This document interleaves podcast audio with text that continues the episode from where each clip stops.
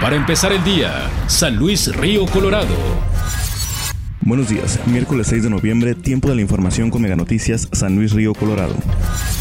Tras un polémico proceso de elección, Jaime Bonilla Valdés finalmente asumió el cargo como nuevo gobernador de Baja California, iniciando su gobierno con seis impugnaciones en su contra por la extensión de su periodo de dos a cinco años, los cuales aún tiene que resolver la Suprema Corte de Justicia de la Nación. En el primer minuto del pasado primero de noviembre, Jaime Bonilla se convirtió en el séptimo gobernador emanado del Movimiento de Regeneración Nacional ante los legisladores de Baja California. La diputada Catalina Zavala fue la encargada de tomar protesta a Bonilla, precisando que su periodo de gobierno concluirá el primero de noviembre del 2024. Con la llegada de Bonilla al poder, se pone fin a tres décadas de gobiernos panistas que han dejado sumido en la deuda pública a los bajacalifornianos, por lo que en su primer discurso el nuevo gobernador de Morena dijo que se realizarán investigaciones en contra del hoy exgobernador Francisco Vega de la Madrid.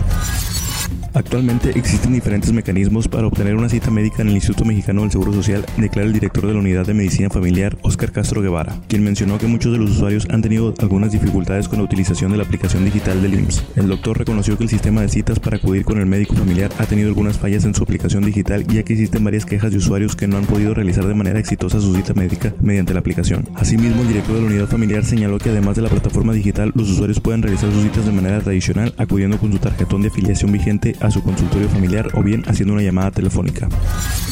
Los ciudadanos de San Luis de Colorado que por medio del programa Bienestar solicitaron el apoyo específico hacia personas con capacidades diferentes siguen bajo la incertidumbre sobre cuándo llegará dicho recurso por parte del gobierno federal. La delegada regional de programas integrales, Talia Forbes, explica que solamente quienes cuenten con una edad menor a 29 años que residan en zonas rurales o urbanas podrán adquirir este beneficio. Resalta que no es por discriminar o hacer a un lado a los ciudadanos, ya que por órdenes federales deberán apoyar a los indígenas sin excepciones, es decir, que aunque estos cuenten con una edad mayor a 30 años y posean alguna discapacidad, serán beneficiados.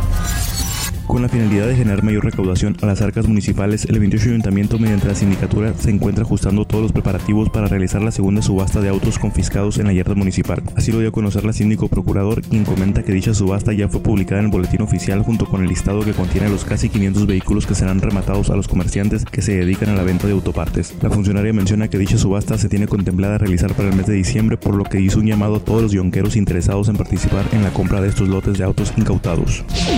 Para empezar el día, San Luis Río Colorado.